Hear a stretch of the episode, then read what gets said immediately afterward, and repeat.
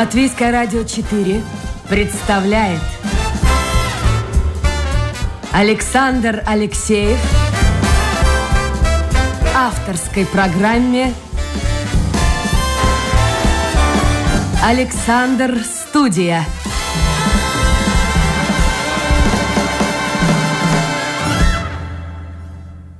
Здравствуйте, друзья! В эфире программа «Александр Студия». Как обычно, в это время в прямом эфире с вами автор и ведущий Александр Алексеев. А, давайте я представлю гостя нашего эфира. Это биолог, доктор биологии, директор Института естественных наук и технологий Улдис Валайнис. Улдис, доброе утро. Доброе утро. А, давайте мы начнем с самого необычного – потому что когда я ученым задаю вопрос, какова была тема вашей докторской диссертации, чаще всего я слышу очень серьезные темы в области физики, точных наук, математики. У вас работа была посвящена жужелице, правильно? Да, э, ну это нельзя сказать, что это не серьезная тема. как бы Я не говорю, что не серьезная, но очень как-то необычно. Да, но почему такая тема? Э, у нас э, тоже в Латвии встречаются э, представители этого конкретного рода, и у него очень такое интересное название, можно сказать, на латышском это «Аполяйс реснулис», что в переводе называется «круглый толстячок». Толстячок, и это, в принципе, да, Милое в принципе, название. это говорит Э, и визуально как бы показывает э, название, то есть это круглая такая э, жужелица, которая обитает прибрежной зоны, рек, озер, иногда у моря тоже встречается, и очень интересная биология этого вида, он зарывается в песок, делает там ходы и охотится, и очень, в принципе, трудно его увидеть и поймать считается достаточно Но, извините, Улдес, а, я слышал, что это жужелица, это вообще самое большое семейство жуков. И причем эта численность каждый год возрастает. Это правильно? Да, это правильно. В мире это, в принципе, больше, чем 30 тысяч э, разных видов. И я думаю, что очень много еще э, и не открытых. Э, вообще, если смотреть э, насекомые, эта группа очень мало изучена. И, например, одно из наших направлений сейчас это э, Долгопилского университета специалистами, которыми, которые занимаются именно энтомологией, это вот тропические регионы и организовываем экспедиции, например, в Филиппины, также в Африку, Индию, и там стараемся находить э, новые виды и описывать их. Но вы тоже нашли несколько видов и тем самым включили свое имя в мировую историю изучения жужелиц. Да, это одно, это одно из э, тех э, поводов, почему это как бы очень интересно, что это дает тебе возможность э, назвать дать, так сказать, имя конкретному э, этому экземпляру, который ты нашел. И э, это действительно так, что ты записываешь свое, свое имя в науку. И можно, Подождите, а вы сказать, даете э, какое-то да? свое имя или какое-то выдуманное просто имя? Э, когда дается эти наименования, да, есть такая бинарная номенклатура, номенклатура, да, зоологический кодекс, где, в принципе, написано, каким образом эти имена присваиваются. И э, люди как бы ис, исходят из разных аспектов, когда дает имя, например, одно из э, этих поводов может быть, вот, например, чисто экология там вида, да, как он живет, и тогда на латыни Эм, как бы дает имя, которое характеризует. Другой э, тоже э, часто встречается случаи, когда, например, в честь кого-то называют. Вот, например, один из э, видов, который я открыл, я назвал в честь своей дочери, как бы омофрон. Я только что хотел спросить, можно ли назвать, э, скажем, именем вашей мамы, папы? Оказывается, да, можно. Да, естественно. Да, это э, таким образом тоже делается, потому что первое это именование, это значит род, А когда дает э, второе название, это, ну, не название, а второе слово, это, в принципе, видовое слово. Это ты можешь назвать как э, по, по желанию, можно сказать. И очень часто люди как бы или в честь своих коллег, например, или членов семьи, у нас, например, в институте есть такой центр коллекторологии, э, и там практически, можно сказать, честь каждого ученого названо несколько видов, да, как бы, так сказать, друг друга не обижаем. Послушайте, а сколько, сколько лет вашей дочери? Э, мне дочке летом будет 18 лет уже. О, то есть взрослая девушка. А как она отнеслась к тому, что папа решил один из видов жука назвать ее именем? Ну, в то время, когда я описывал этот вид, она еще была, так сказать, 10 лет назад, можно сказать. Я думаю, что она еще не понимала это. Ну, сейчас интересно, хвастается друзьям, как бы это э, есть чем похвастаться, можно сказать. Не, не, не Но она может определить человека. именно этого жука? Потому что чем-то они же все-таки отличаются друг от друга. Э, в принципе, я думаю, я надеюсь, что ей когда-нибудь дастся такой случай тоже поймать в природе этого жука, но он э, встречается в Мадагаскаре только, как бы это эндемик. Поэтому я думаю, что если только в коллекции посмотреть. Ну или папа заработает достаточно денег, чтобы отправить дочь на Мадагаскар. Да, я тоже надеюсь мультик нам нравился в свое время. Можно было бы и съездить. Олдес, а здесь, в Латвии, вот эта жужелица, она действительно изучена настолько, что вам приходится отправляться в дальние края?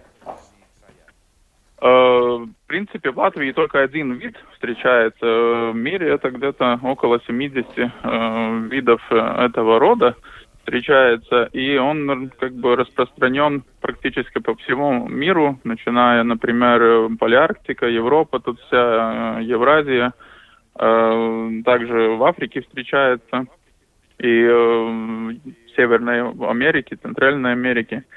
И в Латвии только один вид, и в основном тоже европейская вся часть, тоже этот же вид только один встречается. И поэтому это... То есть изучать бы... здесь уже нечего? Да, можно сказать, что мы больше акценты ставим, если изучаем, например, тут э, латвийскую фауну, стараемся работать, например, с, с видами, которые, э, так сказать, находятся под охраной. Э, у нас очень интересное исследование сейчас с э, несколькими видами, которыми, которые включены в европейскую директиву. Например, там э, есть такой жук пахучий отшельник, да, который во всей Европе очень редко встречается и э, живет в дуплистых дубах, других широколиственных деревьев. Таких видов Я вот сейчас слушаю ваш рассказ и вспоминаю фильм очень-очень-очень старый.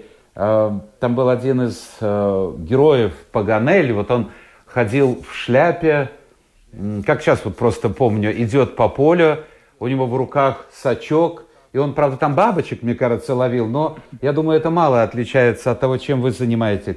Послушайте, вот сейчас некоторые люди, э, те, кто слушает программу, думают, вот взрослый человек, доктор наук, 39 лет, ходит по лесу, по полю, по берегу моря, каких-то жуков ищет. А зачем все это нужно? Ну, есть э, вообще я как бы нетипичный ученый, наверное, чисто если смотреть визуально. Мне многие говорили, что единственное, что говорит, э, как бы, что сдает себя как ученого, это очки, потому что визуально как бы я, может, не, не совсем похож на Паганеля, но если смотреть чисто такой практической точки зрения, это любой организм, как бы, независимость, это жук или не, не жук, или дерево, или э, паук, это у каждого животного или растения есть какая-то э, польза в природе, можно сказать, и поэтому это обязательно надо изучать. И, а, как не обязательно примеров... польза, наверное, и вред приносят жуки. Ну, есть и такое, да. Ну, как бы вред, это как мы смотрим, вред для человечества. Ну, не для человечества, а для Ну, скажем, людей. сельскому Да, хозяйству. Да, да, да. Но, как бы, это очень баланс такой э, хрупкий, говорить насчет вредности э, какого-то организма, потому что э, человек сельским хозяйством начал за- заниматься, как бы, э, в то время, когда уже эти все э, живые организмы жили как-то рядом с нами, и мы только в одно время начали считать их, э, там, делить, так сказать, полезными и неполезными. Как бы, поэтому э, и наша ситуация, которая сейчас мы живем, пандемия, да, как бы показывает, что мир очень хрупкий, э, природа хрупкая, и мы можем как-то нарушить этот баланс, и именно для этого надо изучать это. Вы говорите о том, что человек начал заниматься ну, а сельским хозяйством, это ой-ой-ой, сколько э, времени тому назад, и уже существовали вот эти жуки. То есть Ну, они пережили, и может быть и человека переживут. Они жили намного раньше, чем, чем человек, поэтому как бы мы пришли, так сказать, в этот мир, когда и начали делить, что у нас полезно, что нет, это может и много что плохого сделало. Хорошо. Вот я нашел, готовясь к программе, а, интересные факты. Оказывается, существует жужелица, которую можно найти ну, во многих квартирах. То есть это хлебная жужелица. Вот о ней, Есть может быть, очень- немножко. Э, Есть очень много э, животных, которые может, ну не животных, насекомых, например, которые синантропные виды, которые живет рядом э, с человеком, и может мы просто это не замечаем. Э, как бы эти виды приспособились э, к жизни, например, в разных помещениях, и сейчас много, много можно сказать, что они даже зависят от человека, да как как А каким образом? можно сказать. Э, Просто, например, многие живо- э, насекомые, которые сейчас находятся в, э, я забыл, как это называется сейчас на, на русском, цирценис, да, это э, вид, который встречается только практически сейчас э, в старых домах, где-то в деревне, и э, многим, ну, в принципе, только там и встречается. В природе его в других местах уже не существует. А вот эта хлебная жужелица, я вчера, когда узнал про нее, вообще про существование пошел, посмотрел, нет, у меня там рядом с хлебом никаких жуков нет. Они что, действительно питаются этим хлебом? И, ну, в общем-то, неприятно будет. Ты нарезаешь хлеб на обед или ужин, а там вдруг это жужелица. Не-не, она ну, как бы не только э, хлебом, это тоже как бы мучными изделиями и так далее. Как бы, принципе, если смотреть так э, честно, правде в глаза, тогда мы каждый день съедаем очень даже много, я думаю, разных организмов, которые, э, организмов, которые просто не замечаем. И, ну, А это каким-то надо образом же влияет на наше здоровье? Я думаю, что может даже только помогает, потому что ну, в человеке тоже живет разные, так сказать, бак- бактерии, которые нам полезны, и может это также укрепляет наш иммунитет. И я думаю, что Ну мы все это время Бог, таким дай это образом Бог. питали.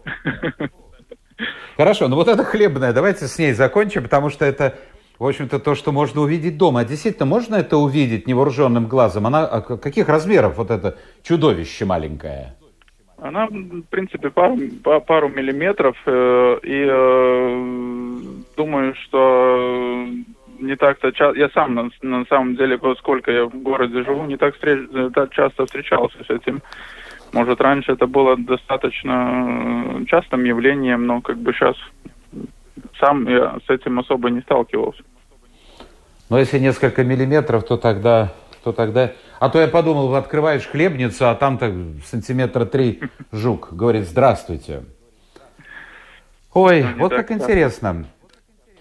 Ну, послушайте, Олдес, вы все-таки, я ведь начал с этого Паганеля, э, ведь вы могли совершенно по-другому свою жизнь повернуть и не заниматься биологией, а быть э, спортсменом, готовить спортсменов.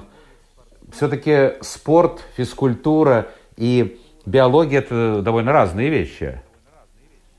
Ну да, я мог бы сказать, что я такой тоже нетипичный э, ученый, и многом, я знаю, многие мои э, коллеги, которые, например, уже там с школьных э, лет э, знали, интересовались э, как бы и своим там э, объектом, да, например, биологией, насекомыми. Многие энтомологи, которых я знаю, они уже там с третьего класса посещали разные кружки и так далее. Я в этом плане как бы да, я жил э, в деревне, я все время находился на природе, может это потом и повлияло на мой выбор как-то в подсознании, но я бы не сказал, что я уже знал, кем я буду стать, э, кем я стану, и э, в принципе, когда я окончил 12 класс, я знал, что я пойду до Уголпилский университет учиться, но выбор как бы я ставил больше даже на учителя физкультуры, чем на биолога.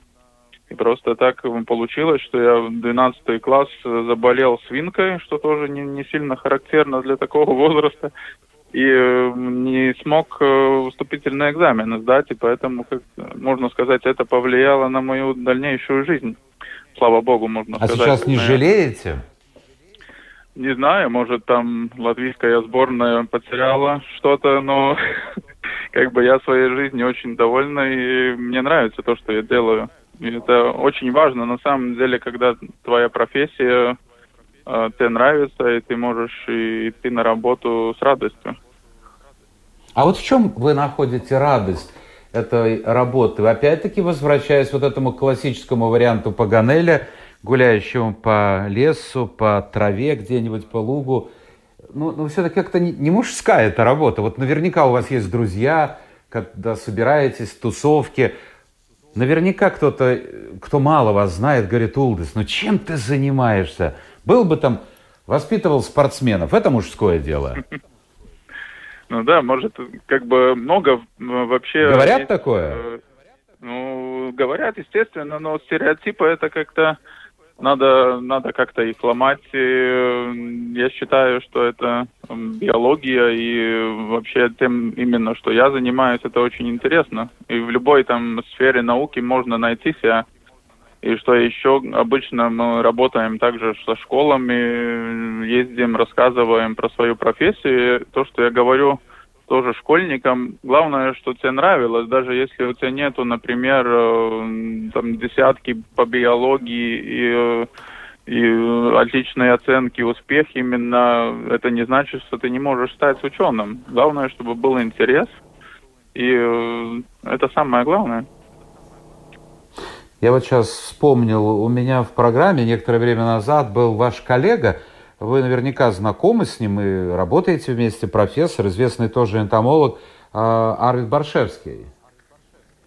Э, да, естественно, мы с Арвидом э, коллеги, можно сказать, друзья, и он э, был один из тех людей, которые повлияли именно на мой выбор, поскольку когда я пришел учиться в университет, я изначально выбрал лимнологию, которая как бы лимнология, ихтиология это э, направление, которое изучает э, озера, рыбу и как бы организмы, которые там живет. И я выбрал эту тему, поскольку мне нравилось рыбачить и находиться тоже на водоемах. Это было как-то ближе к сердцу, но Арвид Э, как-то заметил меня на полевых практиках и предложил идти работать у него в лаборатории лаборантом, как бы начал уже на первом курсе учиться и э, это как бы повлияло очень на меня в плане дальнейшего всего, э, дальнейшей моей научной как бы деятельности именно. Я даже один... А какими чертами один характера нужно обладать? Мне кажется, каким-то спокойствием, таким вниманием к мелочам, мне кажется. Ну, если смотреть именно, это изначальная вот моя тема, как, которая была диссертация, да, систематика, это чисто, это да, так и есть. Это ты должен э, э работать в научной коллекции, там, э, смотреть кучу образцов э, в микроскопе, изучать литературу. Ну, кажется, такой достаточно неинтересный процесс, да, но это уже... Занудный, можно сказать, в определенном случае.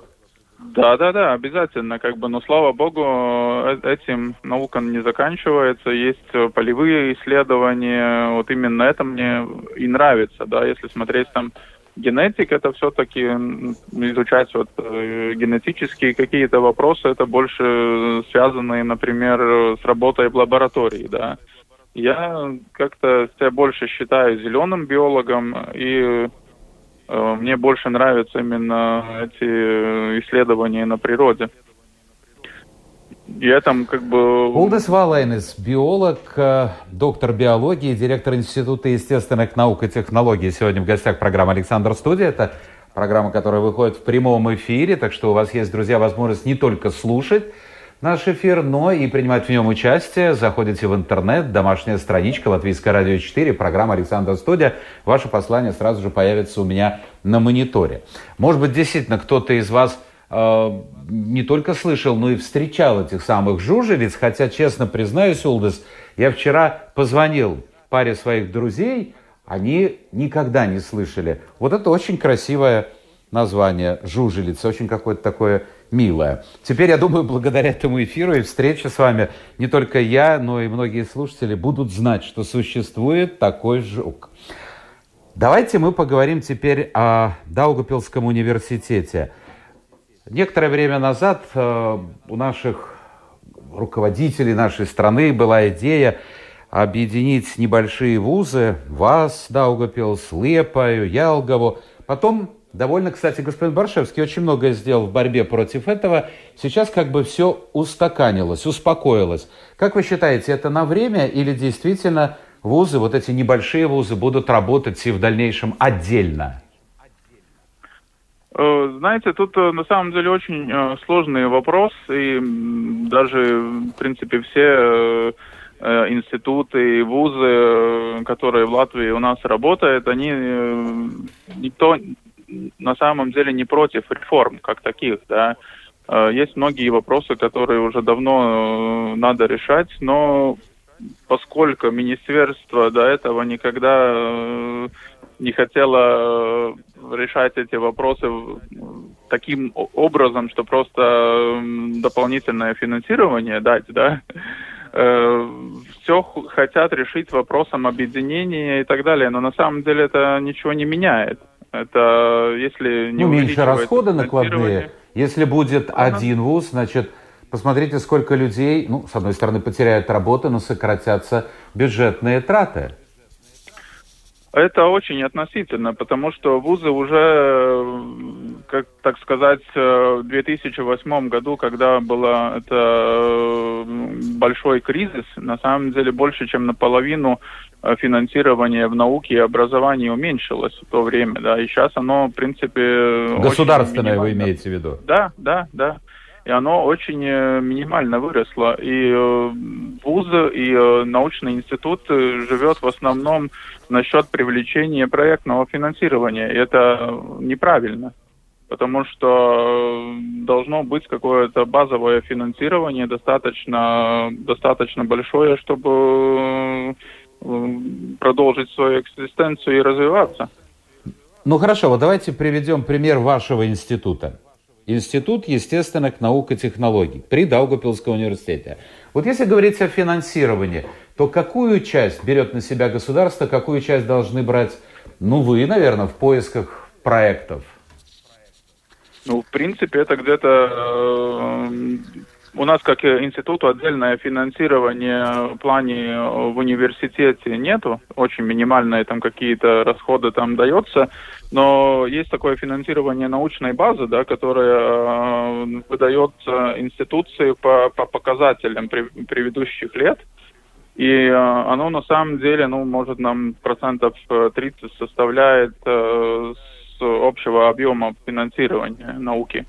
И это на самом деле очень э, усложняет планирование. Особенно насчет э, научных работников. У нас большой, большой, большая часть работников работает именно в проектах. Да? И это значит, что ты, э, например, на, на год, на два, на три э, получаешь договор, работаешь. Э, проектное финансирование обычно оно больше, чем бюджетное, в плане зарплаты тоже. И когда ты заканчиваешь работу в проекте, тогда начинается проблема. Ты, мы можем этим работникам предложить ну, бюджетную ставку, которая гораздо э, ниже, чем он работал в проекте. И многие из этих ученых уходят. Они, э, многие находят работу за границей, где э, им не надо думать э, насчет там подработки, они могут наукой заниматься и получать зарплату и, и обеспечить семью. Улда, сразу же вопрос. Я перейду к вопросам слушателей через несколько минут. Но вот, что называется, в строку вопрос. Большое послание, но смысл понятен. Я постараюсь коротко его озвучить. А почему государство, спрашивает слушатель, должен оплачивать командировки в дальние жаркие страны, а если бы эта научная деятельность проходила бы в Латвии, это одно дело. А вот зачем нужны а, вот эти огромные средства, которые тратятся на командировочные, на билеты, гостиницы и так далее, и так далее? Э, то, что касается этих иностранных поездок, это в основном наше привлеченное финансирование не из бюджетных средств, а именно с европейских фондов. И это не структуральные фонды, а, например, именно, вот, например, тот же самый Erasmus программа, да, которая мобильность ученых и студентов обеспечивает. Это чисто европейское финансирование. И мы там конкурируем э, э, в проектах, проектах э, так же, как остальные европейские вузы, институции и так далее. Мы их, так сказать, выбываем. Мы дали полный ответ нашему слушателю. То есть это не наши бюджетные деньги, не деньги Латвии. Вы сказали, что ученые уезжают. Это продолжается и сегодня? Естественно, потому что у нас практически каждый ученый, который работает, да, он э, должен искать какие-то дополнительные заработки, потому что средняя зарплата, она очень, очень как бы маленькая по сравнению. И э, если ты все время должен как бы искать какие-то дополнительные доходы, это со временем, даже если ты очень патриотически настроен, это все-таки Э, ты видишь меньше свою семью, там работаешь по выходным и так далее. Это как-то влияет, естественно. А каков выход? Те, которые хорошие специалисты э, международного уровня, очень часто уходят. Но вы же остались, и Баршевский остался. Не, ну, каждый как-то э, находится, наверное, просто я тоже патриот, патриот нашей страны, я бывало часто находился тоже за границей в разные командировки и так далее, но, наверное, больше двух недель я, я не могу там выдержать, это все-таки другой менталитет обычно и другая, другая как-то активность, э, другие люди, трудно привыкнуть к этому. Кому, кому может это не, не так насколько популярен в последнее время ваш вуз? Потому что я на домашней страничке посмотрел, у вас есть программы даже э, и финансирование под конкретные программы, скажем, для студентов с Украины, что было для меня неожиданным. Э, насколько много студентов приезжает из-за пределов Латвии? И насколько вообще популярна биология сегодня? У нас, если пос- сравнить, например, э, с латвийским университетом, у нас э, эти группы, где учатся биологи, они не очень большие, да, это там 12-15 человек, да. Э, иностранные студенты встречаются, но нам бы хотелось, естественно, чтобы они приезжали больше. Сейчас ситуация ковида, это как бы еще сложнее все всего, но, например, у нас бывало и тоже с тех же самых Филиппин в магистратуре учи, училась там целая группа, да, вот именно по э, программе, программе биологии магистратуры. Сейчас у нас студентка одна, да, из Украины учится тоже в бакалаврской программе. Угу. Ну, давайте посмотрим. Я напомню, друзья, это программа «Александр Студия». В гостях у нас доктор биологии, директор Института естественных наук и технологий при Даугупилском университете Улдис Валайнис. Мы посмотрим наиболее интересные вопросы. А, Дмитрий пишет, скажите, повлияла ли ваша работа на ваше мировоззрение? Ну, путем Дарвина, вспомним. Изменился ли ваш взгляд на мир и на наше место, человек в этом мире?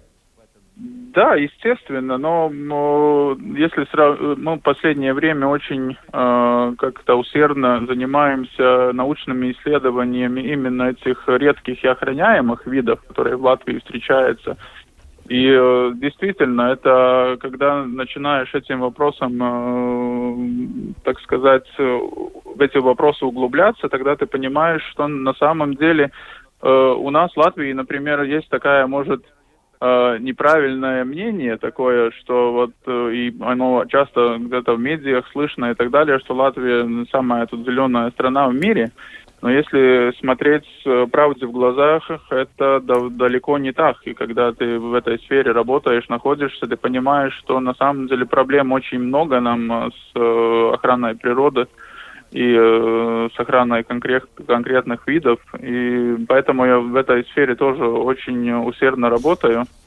И наша научная группа. Мы разрабатываем и участвуем, например, в планах охраны природы, э, которые разрабатываются для охраняемых природных территорий. Э, также, там, например, реконструкционные проекты разные парков и так далее. Это мы стараемся участвовать. Но пока нам, Олдес, будем откровенными, все-таки пока нам особо жаловаться не стоит, э, потому что по сравнению с Центральной Европой, ну, в общем-то, у нас, да даже на самолете ты летишь где-то до Польши, там города, города, города, города, а потом начинается лес. Особенно вам в Латгалии нечего особо жаловаться. Давайте посмотрим, что пишет Юлия. Юлия интересуется вот чем. В связи с глобальным потеплением появляются ли экзотические виды жуков? Э, естественно, но э, как бы изменение ареала, ареалов э, границ э, разных организмов, естественно, они уходят сейчас э, в сторону севера, да, как бы виды, которые были более южные, они постепенно перемещаются.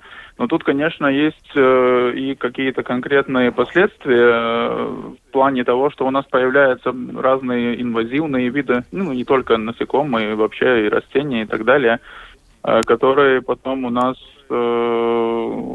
много проблем создает.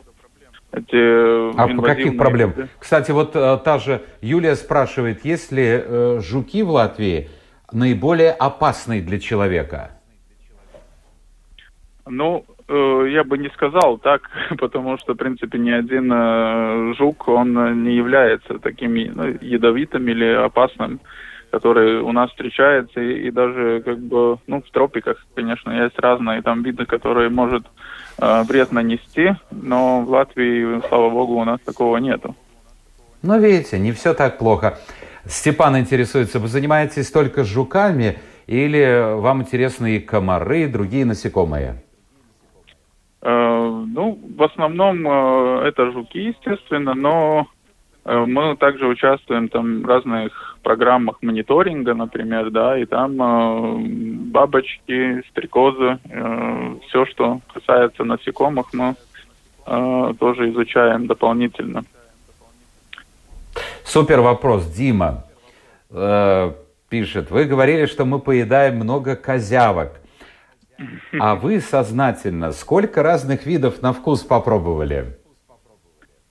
Может, ну, каких-то экзотических стран? Сознательно, если смотреть, это, наверное, личинки разных э, насекомых, которых, э, в принципе, в Азии, когда мы в экспедициях участвовали, пробовал на вкус. И, и вообще, и например, как? даже в Европе есть разные разработанные сейчас программы э, проектные, где они стараются поменять э, именно вот э, наши как-то как это сказать, э, наш, наши не, не то что вкусовые качества, но чтобы... Ну, привычки, наши больше, привычки. Да, при, да, привычки, потому что, э, в принципе, э, продукция э, сельскохозяйственная, например, она ограничена, и, например, э, личинки жуков, они являются очень хорошим э, источником протеинов они растет очень ну, быстро. хорошо, а по вкусу прирост... как это? Э, это, в принципе, если не думать, что ты ешь, это в основном э, вкус дает приправы, а не, не сам этот э, источник протеина, так сказать. И в сладком, соленом виде, например, в Азии очень э, часто те же самые там стрички кушают или там э, личинки разных жуков. Это нормальное явление там считается. Но мы действительно перейдем к тому, что вот эти личинки заменят говядину со временем? Э, я думаю, что мы придем к этому, потому что если смотреть с точки зрения там прироста биомассы, да, то вот чисто в килограммах, если высчитывать, то на конкретной площади выращиваешь ты корову или кучу личинок, это прирост намного больше в пользу, так сказать, насекомых. Друзья мои, ешьте пока говядину, свинину, потому что смотрите, что нас ждет в будущем. Наш эфир подходит к концу. Ну, буквально за 30 секунд попробуйте э, ответить на вопрос Михаила. Но он просит рассказать о каком-то интересном проекте, в котором вы участвовали. В нескольких словах. Ну, у нас э, экспедиция это наш самый интересный, э, интересный проект. Это же самый э, Дальний Восток, когда мы в экспедициях там находились э, неделями. И, например, тот же самый э, медведь там часто встречается, и ты глаз на глаз с ним видишь. Как бы это, конечно, страшно, но в том же плане отличный опыт. И таких случаев достаточно много в экспедициях. И этим это именно интересно советую всем, наверное, в плане адреналина получить. Это очень э, полезно. Ну, адреналин вы нам сегодня точно обеспечили, особенно по поводу питания и замены говядины, свинины, птицы вот этими личинками. Ну вот, вот, вот, может быть, действительно пройдет там лет, не знаю, сколько должно пройти лет, и это станет обычным явлением. Заходишь в магазин, в супермаркет, а там вот личинка какого-нибудь жука. Э, у нас на, на Восточной Европе, может, это э, в Восточной Европе это не так характерно, но в Южной Европе это уже сейчас.